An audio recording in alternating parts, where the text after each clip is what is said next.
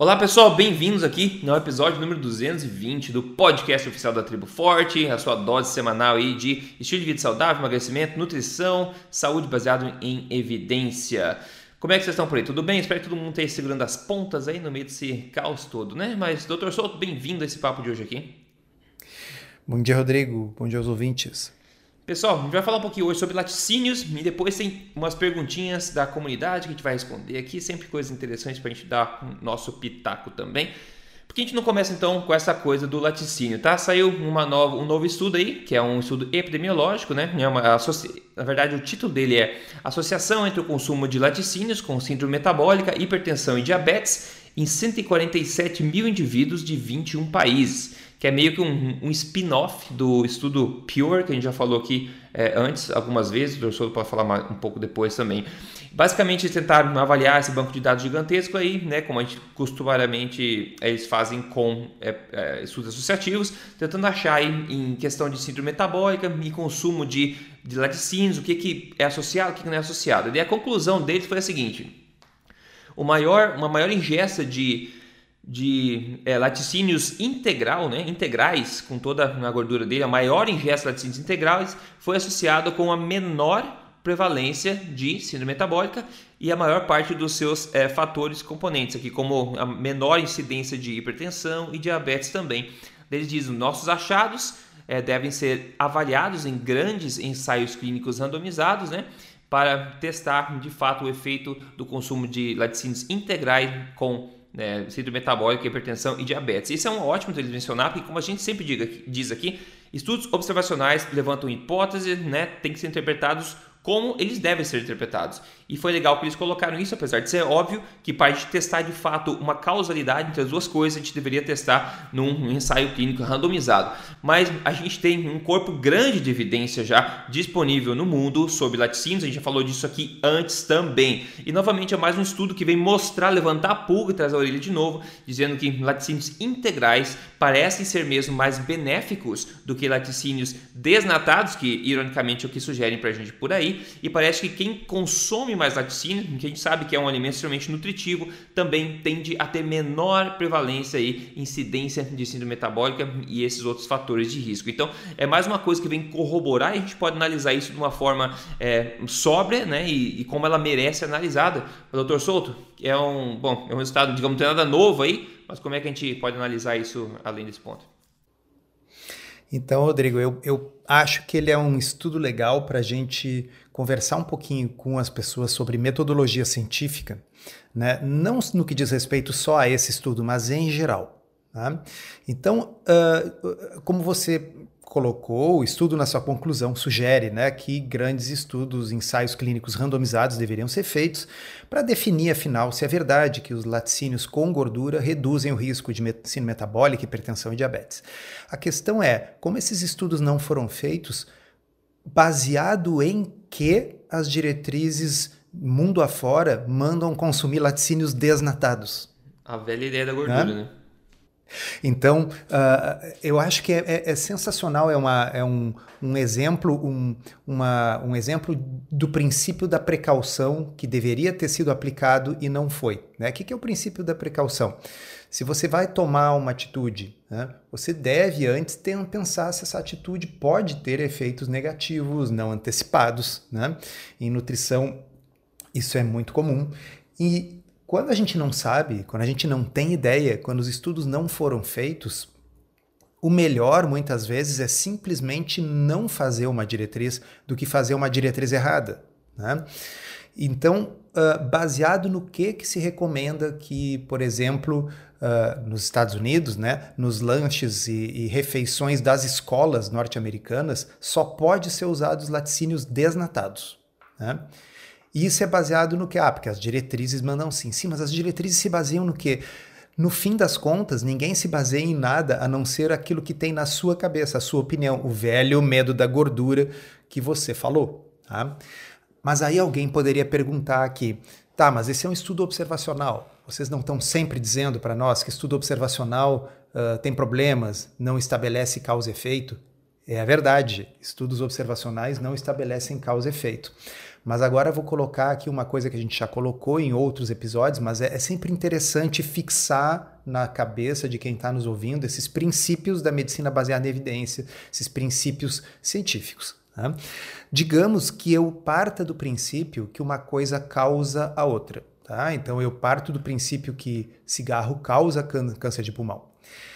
Se for verdade que cigarro é uma causa de câncer de pulmão, se eu fizer um estudo observacional, eu vou encontrar uma associação entre essas uhum, duas coisas. Exato. É, eu vou, se eu fizer um levantamento, assim, vou, vou fazer um levantamento dos fumantes da cidade de Porto Alegre e os não fumantes da cidade de Porto Alegre e vou comparar a incidência de câncer de pulmão entre os dois grupos. Alguém tem dúvida em qual dos grupos eu ia encontrar uma incidência de câncer de pulmão maior? Não porque hoje a gente realmente tem elementos para afirmar com bastante certeza que o, o, tabagismo é causal no câncer de pulmão. Então, bom, se cigarro causa câncer de pulmão, é óbvio que num estudo observacional eu devo encontrar uma associação positiva entre essas duas coisas. Agora, olha só, as diretrizes que dizem que você deve consumir laticínios desnatados, evitar a gordura, consumir leite desnatado, consumir iogurte desnatado, queijos brancos sem gordura. As diretrizes que pregam isso, elas estão partindo do princípio que a gordura causa doenças, tá certo? Que a gordura aumenta o seu risco de desenvolver doença cardiovascular. Tá? Não obstante, quando se fazem os estudos observacionais, o que se vê, e aí, como o Rodrigo disse, não é só esse estudo, esse aqui é mais um, tá? Mostram que ou não há relação ou há uma relação inversa. Quanto mais laticínios gordos, menos obesidade, menos hipertensão, menos diabetes. E no caso aqui, menos síndrome metabólica. Então, se uma coisa causa a outra, no estudo observacional é necessário que haja uma associação positiva uhum. entre as duas coisas. Eu quero entender como que a gordura dos laticínios pode estar tá causando problemas e ao mesmo tempo nos estudos observacionais ela está associada com prevenção de problemas. É. Vocês entenderam que não faz sentido? É uma questão de pura lógica. Né? Então o estudo observacional ele não serve, pessoal, para confirmar que uma coisa faz bem ou faz mal, mas ele serve para ajudar a refutar uma crença errônea. Exato, exatamente. E no caso do desse medo da gordura, a gente tem ensaios mostrando sobre a gordura em si, em particular. Outra coisa, você vai comprar laticínios é, desnatados por aí, o que acontece? A gente sabe que algumas das vitaminas essenciais do corpo humano aí estão presentes aonde? Na gordura, né? Vitamina A, K, D, na verdade, essas vitaminas todas estão presentes aí na gordura. E quando você remove a gordura, você aumenta a concentração de outras coisas, que talvez pode potencializar uma reação alérgica quem tem problema com lactose, ou que seja, o caseína, qualquer problema assim. Inclusive, muita gente diz que, ah, eu tenho problema com lactose, mas eu consigo comer, por exemplo, um, parme, um parmesão regiano daquele da vida sem problema, que é um queijo feito, maturado, feito com queijo é, com leite cru, né? O leite da vaca, ah, eu não tenho problema, porque é como a natureza fez esse alimento, né? Então a gente tentou modificar ele muita gente tem problema com ele. Mas o principal é reduzir, gordura, você reduz sim as calorias, isso é verdade, só que você reduz várias outras coisas. Né? A forma como o teu, o teu corpo metaboliza aquela coisa é diferente, por não ter gordura, na é verdade, e você remove também um, essas vitaminas lipossolúveis importantes que estão nesse alimento também. Como o Dr. Souto falou, não tem base para isso, mas parece que é só o que a gente acha nos mercados hoje. É coisa desnatada, 2% de gordura, 0% de gordura, menos 2% de gordura. Né? Quanto menos, melhor. Né? A crença ainda é muito forte. É, então Uh, uma, uma, coisa que acho que é importante que as pessoas saibam é assim: não é que laticínios sejam necessários para a saúde. Tá? A pessoa pode ter uma dieta saudável sem consumir nenhum tipo de laticínio. Tem pessoas que não toleram bem os laticínios. Uh, e, enfim, existem algumas correntes aí que, que defendem que os laticínios podem ser inflamatórios. Eu tenho minhas dúvidas e acredito que isso varie de uma pessoa para outra. Mas a questão é, você pode tranquilamente optar por não consumir laticínios na sua dieta. Uh, mas, se você for consumir, como o Rodrigo falou, uh, boa parte das coisas boas que existem nos laticínios estão na sua porção gordurosa, né? E aí inclui-se várias vitaminas lipossolúveis e inclui-se inclusive o sabor, né? que, que, é uma coisa boa do laticínio.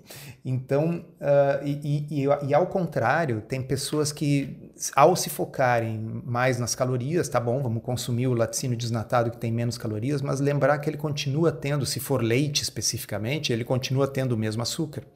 Né? É uma dúvida bem comum de consultório. Né? Você começa a explicar como é que vai fazer uma dieta pobre em carboidratos para ajudar a reverter uma síndrome metabólica, uma obesidade, um diabetes. E aí, quando chega nos laticínios, a pessoa diz assim: eu pergunto, você bebe leite? E aí a pessoa diz: bebo, mas só o desnatado. Né? Uhum. E aí uhum. você explica assim: olha, o fato de ser o desnatado para mim não muda nada, porque ele continua sendo uma coisa rica, rica em açúcar. Rica quanto? Mais ou menos 10 gramas num copo. Né? Então, se você for usar um pouquinho, né, um pouquinho de leite para fazer uma espuminha no seu café, não é relevante. Vai estar tá usando o que? 20 ml, vai dar um grama de açúcar, mas tem pessoas que bebem aí meio litro, um litro de leite por dia. E aí, se você estiver bebendo deslatado, fica, acaba virando uma água com açúcar, né? Ah, sim. Porque, eu acho que o, os... o, o impacto glicêmico é diferente também por não ter gordura, né? É, é, bem possível, né? Porque a gordura retarda a absorção da glicose.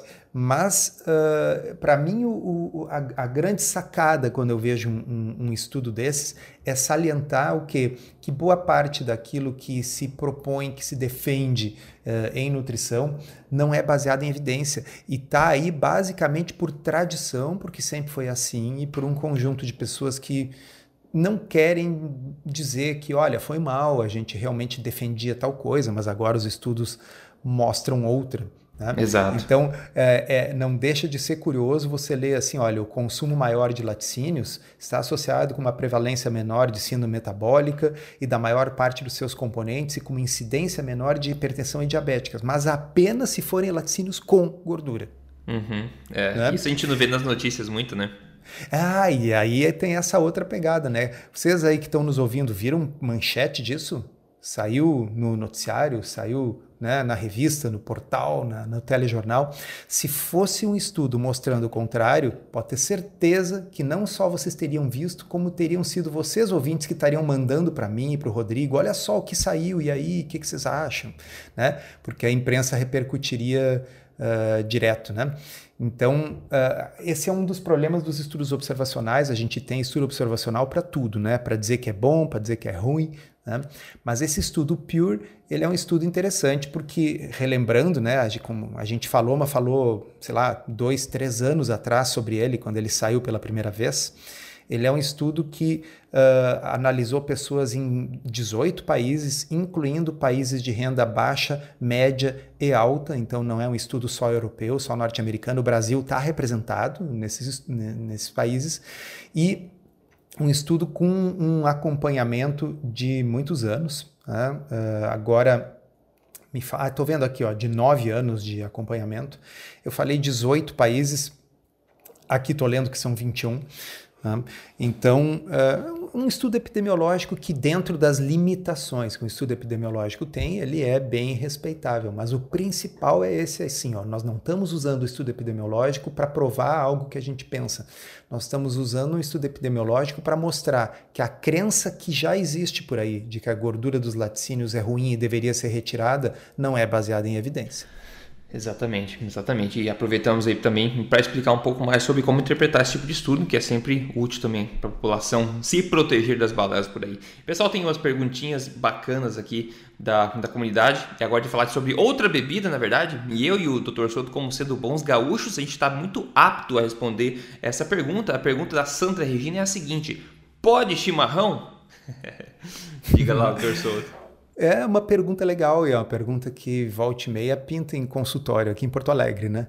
E então pode, pode. O chimarrão na realidade ele é um chá, tá? E de uma forma geral, qualquer chá pode ser consumido em basicamente qualquer tipo de estratégia alimentar, que uh, o, o, chá você, é, ele é uma infusão, né? Tá certo? Você bota as folhas e tal, e aí bota água quente, isso vai extrair compostos aromáticos da, né? E, e, e vai dar uma cor naquela bebida, né? Então, como todo chá, é, é, ele é mais água do que qualquer outra coisa. Dito isso, o chimarrão é um pouquinho diferente, porque no, no chimarrão você uh, não, não peneira, não filtra completamente uh, as folhas como num, nos outros chás. Você bota a bomba do, do chimarrão e vai aspirar os fragmentos das folhas. Né? Então a gente está uh, tomando o chá com pedacinhos das folhas. Mas que diferença faz? Porque na realidade, folhosas, né? E aí eu posso dar o exemplo da salada, né? Por exemplo, pensa quando você come uma couve, um alface, um espinafre, você está comendo grande quantidade de folhas. Isso não impacta nem do ponto de vista calórico e nem do ponto de vista de carboidrato a dieta de ninguém, né? Porque basicamente o que é folha? É celulose, né? Uhum. É, é, é, a mesma coisa que, que tem no papel. É uma fibra que não é digerível pelo ser humano. Então, a celulose que você consumir, você vai eliminar nas fezes. Né? tem alguns estudos aí que sugerem que o consumo de fibra está associado com bons desfechos de saúde. A gente aqui já mencionou outros estudos que questionam isso, mas seguramente mal não vai fazer é. você consumir as folhinhas do, do chimarrão. Então, uh, eu acho que parte da confusão vem por causa do rótulo da erva. Né? Que o rótulo da erva mostra ali uma certa quantidade de carboidratos, que uh, seria verdade se você estivesse comendo a erva.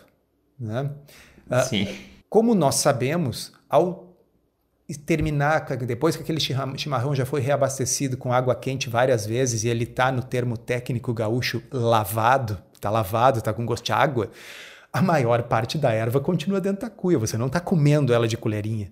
Não, e grande parte dos carboidratos são as fibras, né, que você falou. Também. Exatamente. E mesmo que comesse, seria a mesma coisa que comer uma salada. Ia passar né? reto, né? Então, uh, dito isso, existe uma abominação, algo que deveria ter um círculo no inferno de Dante devotado só para isso, que são ervas de chimarrão com açúcar. Ah, isso é verdade. é, nesse caso é outra conversa totalmente, né? É, então as pessoas que fazem isso deveriam ser condenadas a um círculo especial do inferno. Né? então, isso vai contra a tradição. Né? Tá errado isso, pessoal. É. Não, então brincando assim, quem quiser daqui a pouco adoçar um pouquinho, botar uma estévia lá no chimarrão, só não, só não nos conta. Ah, mano, não é chimarrão mais, pô, cara. É. Vai tomar chá quente, ou chá gelado é. aí, pô. É, é outra pergunta que é uma, de novo, um spin-off dessa aí. O pessoal pergunta muito: ah, chimarrão quebra jejum? Não, né? Pelos mesmos motivos que a gente falou, o chimarrão sem açúcar, obviamente não quebra jejum assim como qualquer chá. E se você ingere uma, duas gramas aí de folhas, de pedacinhos, não importa nada, né, pessoal? Vamos analisar as coisas entre, uh, né, com perspectiva. Inclusive, falando sobre quebrar jejum, eu vi a pergunta no Instagram ontem, alguém uh, perguntou se aquela bombinha para asma, quebra o jejum. Eu falei, meu rapaz, Deus, a coisa tá entendeu? tá saindo do Esse controle. Esse é o problema. o pessoal vai longe demais, é extremista. Tem gente que passa informação errada, tem gente que extrapola coisa errada. As pessoas tendem a ir ao limite e ficar realmente cricas pra caramba, a ponto de fazer uma pergunta dessa, né, pessoal? É, Pelo amor de, de Deus. Deixa eu até colocar para tentar clarear para as pessoas assim que uh, o que a, a, a, fronteira entre o jejum e o estado alimentado ela não é uma coisa absoluta, ela é uma coisa gradativa, gradual. Tá? Vamos dizer, alguém que acabou de sair de um rodízio de churrasco definitivamente está no estado alimentado. E alguém que está há 24 horas bebendo só água definitivamente está em jejum. Agora, uh, e se eu comer vamos dizer, um, tá, um café com um pouquinho de óleo de coco, e aí? Né? Eu tenho ali 50 calorias, eu botei um pouquinho de óleo de coco. Será que isso quebrou o jejum? Né? Bom, a resposta correta é você está menos em jejum do que alguém que não comeu nada, mas bem mais em jejum do que alguém que comeu um monte de churrasco. Né? E, e, e assim, isso tem um significado prático que é o seguinte: tem estudos, a gente já falou aqui, o Walter Longo, uh, esqueçam as opiniões dele sobre o tipo de coisa que você deveria comer, mas a, a, a, aquilo que ele fala, quando ele está falando sobre jejum, é baseado nos estudos dele, tanto em seres humanos como em animais. Que você pode consumir sim uma certa quantidade de calorias e ainda permanecer num estado metabólico que é análogo ao do jejum. Né? E essa quantidade varia de acordo com o tamanho da pessoa. Homens poderia ser um pouquinho mais, mulheres poderia ser um pouco menos. Tem um outro autor muito interessante que é o Michael Mosley. Né? Michael Mosley é um, é um, é um inglês que propôs aquela dieta 5-2 diet, né? a dieta que você uh, faz jejum dois dias da semana e come nos outros cinco. Mas o jejum do Mosley não é um jejum absoluto, ele não é um jejum que vai ser quebrado pela bombinha da asma. Ele, ele aceita até 500 calorias por dia. Né? que, que, que, que o Mosley chegou à conclusão? Que para a maioria dos indivíduos, difícil fazer um jejum de 24 horas. Tem pessoas que têm facilidade, mas, mas não é todo mundo. Uh, e que se essas pessoas souberem que a qualquer momento, no dia que ela optou para ser o dia de jejum, se ela tiver com muita fome, ela pode ali e, e comer uma almôndega, sabe? E comer algumas coisas até o limite de 500 calorias. Uh, segundo vários estudos, né, você continua com a insulina baixa, você continua com glucagon alto, você continua uh, com o, o, o, estado metabólico análogo ao do, ao do jejum. Então, quer dizer, se a pessoa pode comer 500 calorias e está num estado metabólico semelhante ao do jejum, não é a bombinha da asma, não é o comprimido de Tilenol, não é uh, o shot do limão, não é o chimarrão, não é nada disso que vai tirar uma pessoa do jejum, porque todas essas coisas que eu acabei de elencar deve ter o quê? 10 calorias, 20. É. É, né? é, exato. Uh, então, a, a, é, é, é, esse extremismo que, que não ajuda. Até porque, para a pessoa estar tá fazendo essa pergunta, ela tem que realmente ter uma crença, crença bem arraigada em poderes mágicos do jejum, mas que essa mágica só poderia ser atingida se fosse um jejum puro, sancionado pelos, é. uh, uh, sabe, sacerdotes do é. jejum universal. Exa exatamente. Muita gente vende o jejum como isso, né? O pessoal que tem interesse em jejum tem uma playlist de vídeos inteira lá no meu canal do YouTube, pessoal dá uma olhadinha, é muito bom, tem muita gente que aprende por lá, tem alguns dos vídeos mais vistos aí do canal. Procura o canal Emagrecer de Vez no YouTube, veja a playlist Jejum Intermitente, acho que vai ajudar todo mundo a ter interesse em fazer o jejum de forma correta. Ele pode ser poderoso sim, mas ele pode ser ruim para quem não faz de forma correta, tá? Então muita cautela nessa hora também. Bom, Isso aí, Rodrigo, diga. me lembra um pouco a, a, quando as pessoas perguntam sobre exercício, né? E, e, é como se houvesse uma coisa mágica, digamos, uma, um volume de exercício a partir do qual o, o, benefício surge, né? E não é assim, é uma coisa gradativa. Em comparação ao sedentarismo, você caminhar já é um já é bom, grande né? benefício. Né? Uhum. Bom, se você fizer um, um, um, treino de força, nossa, já é um, um grande benefício. É, agora, uh, se você correr 10 quilômetros, né, certamente você vai ter um nível de atletismo maior do que uma pessoa que não corre, mas não é uma coisa 100% proporcional, sabe? O benefício do sujeito que é sedentário e que passa a caminhar 30 minutos todos os dias a diferença em termos de saúde é muito maior do que desse que está caminhando para aquele que corre. Né? Então, o, o, você fazer uh, um, um jejum de 14 horas em relação à pessoa que come de três em três horas e come até a hora que vai dormir e acorda e já vai comer, é um benefício muito grande. E talvez não seja assim tão diferente se ao invés de ser 14 horas ele for 16 ou 18. Não tem um número X de horas que é assim. Essa é pergunta de consultório também. A partir de quantas horas eu passo a ter benefício do jejum? Uh, não é assim, não é uma chave liga e desliga que o benefício termina quando o relógio passa de um certo número. É bom, quanto mais jejum o seu jejum for, provavelmente mais efeitos metabólicos dele você vai ter. Então, uh, não é uma competição de quem faz jejum por mais tempo, não é uma competição de quem faz o jejum mais puro. Quer dizer, tem gente propondo uns troços que assim, aí eu realmente considero doideira, tá, pessoal? Que é o jejum seco. É, né? sim, sim. Então, assim, seria a forma mais espiritualmente pura do jejum na cabeça dessas pessoas, que é eu não apenas não vou comer nada, não vou beber nem água. Aí é perigoso, né? Sim, é perigoso. É, é que nem aspirina, fala, duas tudo bem, você to tomar cinco vai fazer mal. Existe a, a gente fala, é a law Law of Diminishing Returns, né? Que é a lei Isso. da redução dos benefícios. Você vai fazendo mais exercício, mais, mais. Chega um ponto que começa a fazer mal. Correr a maratona Exato. faz mal. Agora você correr, se manter ativo no dia a dia, ah, faz bem, entendeu? Então, vamos tomar cuidado com isso. O jejum é um bom exemplo disso, pessoal. Nem todo mundo está apto a fazer jejum. Na verdade, o jejum, para muitas pessoas, pode ser um estresse adicional que vai prejudicar a saúde da pessoa, na verdade. É um estresse que o, o corpo dela não precisa ter adicional agora, antes de a, a, pelo menos quando a gente fala da long, é, low hanging fruit, né? Onde você corrigir as coisas mais óbvias da sua dieta, que é a tua alimentação. Se você tem uma alimentação péssima, doente, não consegue ficar sem comer três horas, você vai fazer jejum, pode ser que seja uma péssima ideia. É melhor você resolver o que é mais fácil, o que tem maior poder de resolução no começo, né? Cuidado Até porque Até porque depois fica mais fácil porque você tem menos fome quando você tem uma alimentação nutricionalmente densa, quando você tira aí açúcar e farinha. Nossa, parece que um bicho se acalma dentro da pessoa. E daqui a pouco aquele jejum que antes seria um grande esforço se torna um negócio meio espontâneo. Sabe, o tempo passa, a pessoa acordou, não estava com fome, tomou um café preto, o tempo passou, quando viu são 11h30 da manhã e já é hora do almoço. Exato, exatamente. Não precisa dificultar na sua vida, a gente pode facilitá-la.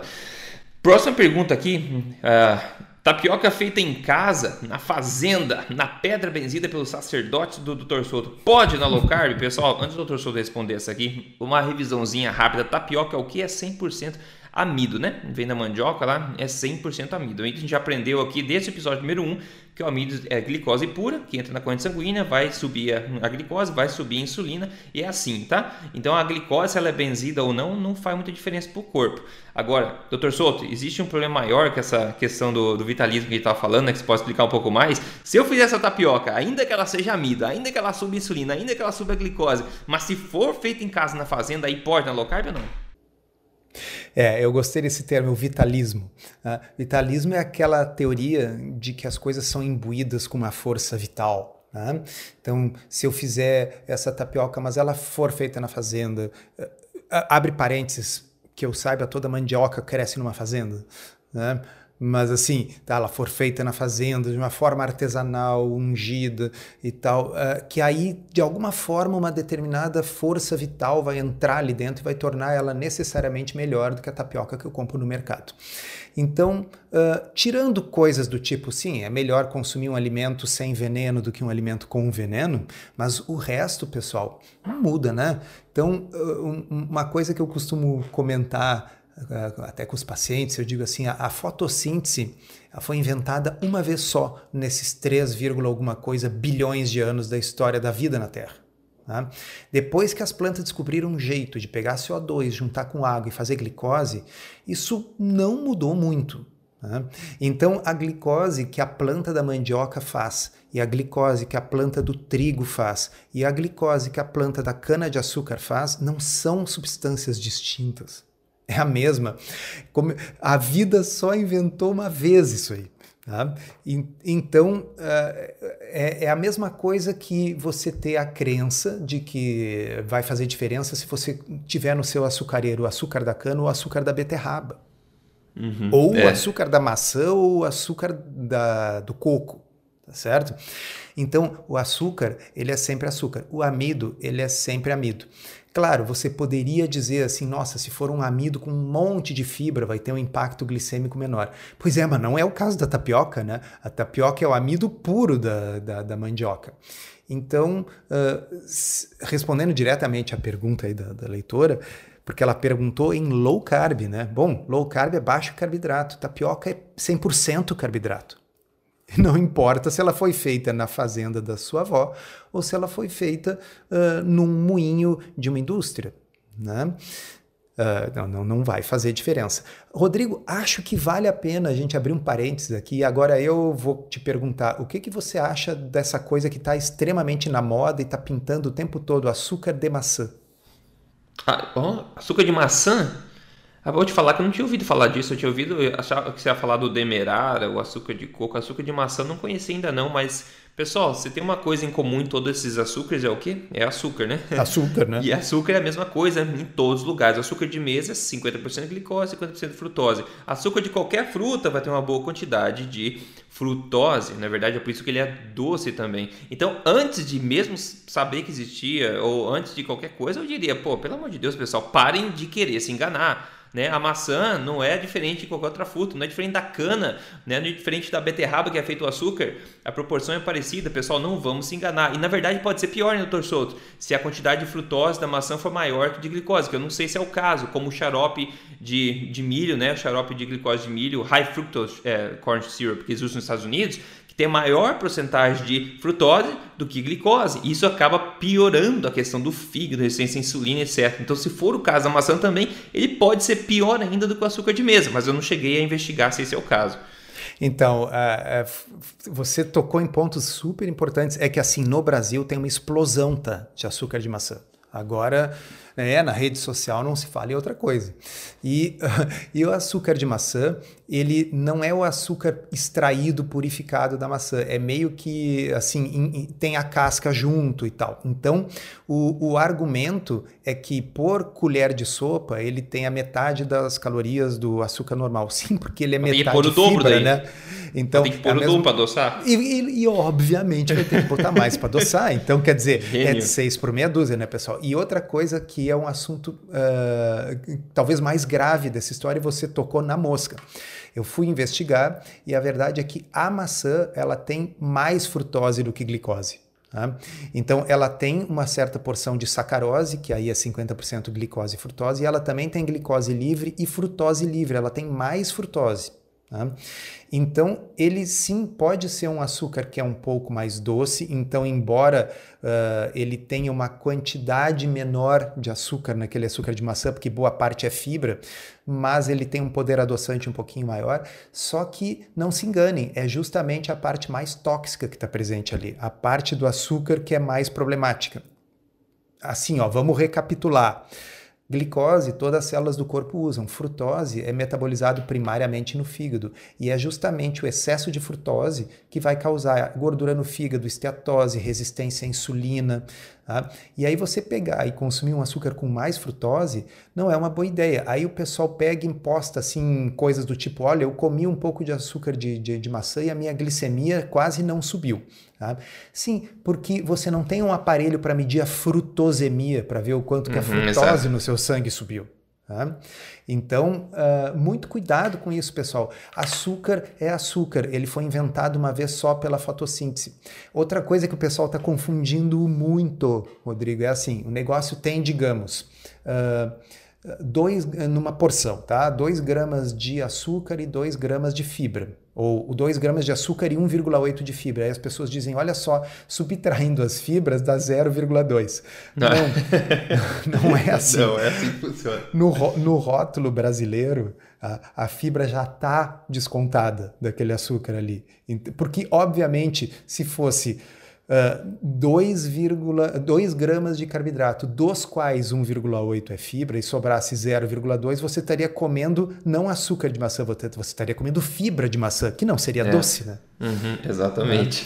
Então, é, é, assim, eu acho que, uh, desculpa ter intrometido esse tema sem, sem aviso, mas é que eu achei importante porque eu me lembrei dele agora, porque eu vi um troço aqui na, na- na minha tela do meu computador e é o assunto que está tá em voga. Então, não apenas a tapioca feita na fazenda uh, é amido como qualquer tapioca e como qualquer amido, mas o açúcar da maçã é açúcar como qualquer açúcar. E para arrematar, existe uma abominação dessas que também mereceria um lugarzinho no inferno, no supermercado, que é a frutose cristalina, vendida pura, tipo um açúcar cristal, frutose. E ela está sendo vendida ali para quem? Para diabéticos. Diabéticos, putz, só por causa do índice glicêmico, sacanagem. Porque o índice glicêmico é baixo. Então, assim, se você consome uma coisa que tem zero glicose, que é 100% frutose, o índice glicêmico é praticamente zero, porque não tem glicose ali. Mas você vai estar consumindo puro açúcar e a porção mais tóxica do açúcar.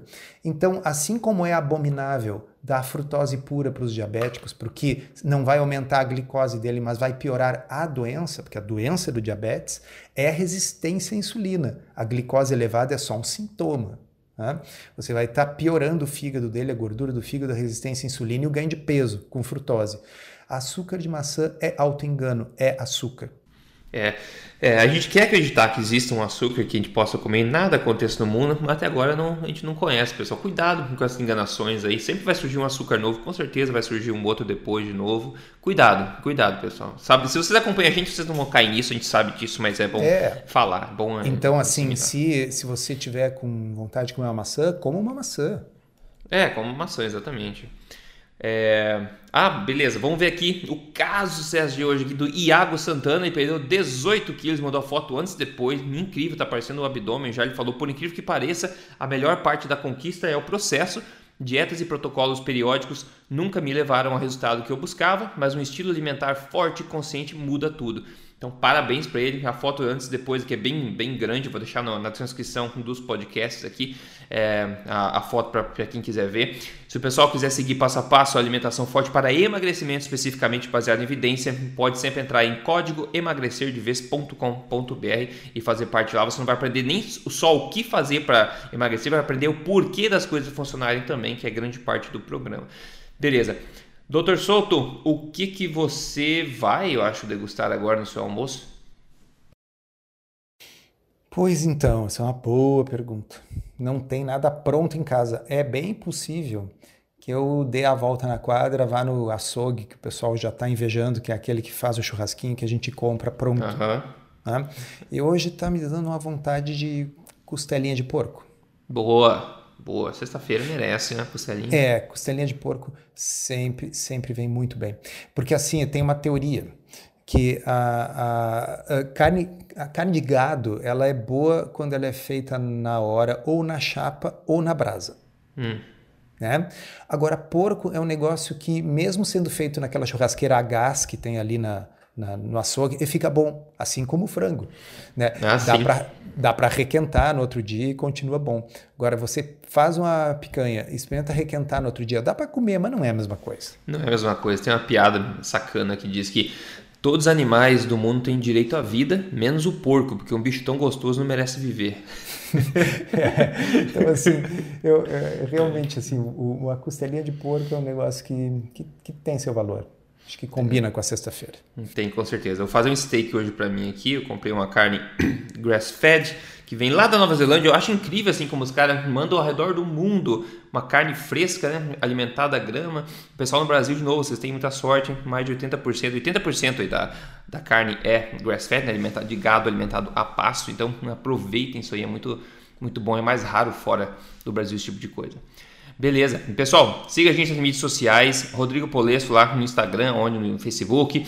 Dr. Souto no Telegram também, o DR Souto lá tá no Instagram também, é ablc.org.br. E tem também o acervo enorme de 550 receitas na triboforte.com.br, que vem junto com todas as gravações das palestras e todos os eventos, pessoal. É muito bacana, tá? É triboforte.com.br.